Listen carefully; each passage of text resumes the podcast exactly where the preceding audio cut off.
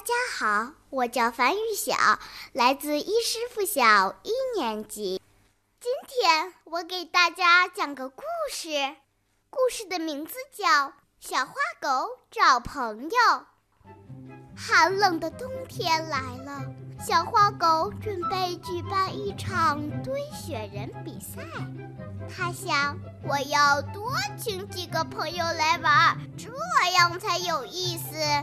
于是他出门找朋友去了。小花狗来到小松鼠家，它敲了敲门，问：“松鼠弟弟，你在家吗？”小松鼠打开门一看，是小花狗，说：“小花狗，欢迎你来我家做客。你找我有什么事吗？”小花狗说：“我想举办一场堆雪人比赛。”小松鼠笑了笑，说：“对不起，我冬天是不能出门的。”小花狗走了出来，想到小松鼠不愿意参加堆雪人比赛，急得坐在地上大哭起来。听到小花狗的哭声，森林里的小仙女飞过来问：“小花狗，你为什么哭啊？”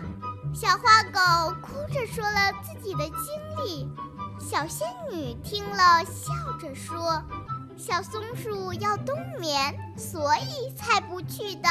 不如你去邀请山羊和梅花鹿吧，记住要有礼貌哦。”听了小仙女的话，小花狗擦干眼泪，立即去找小山羊和梅花鹿。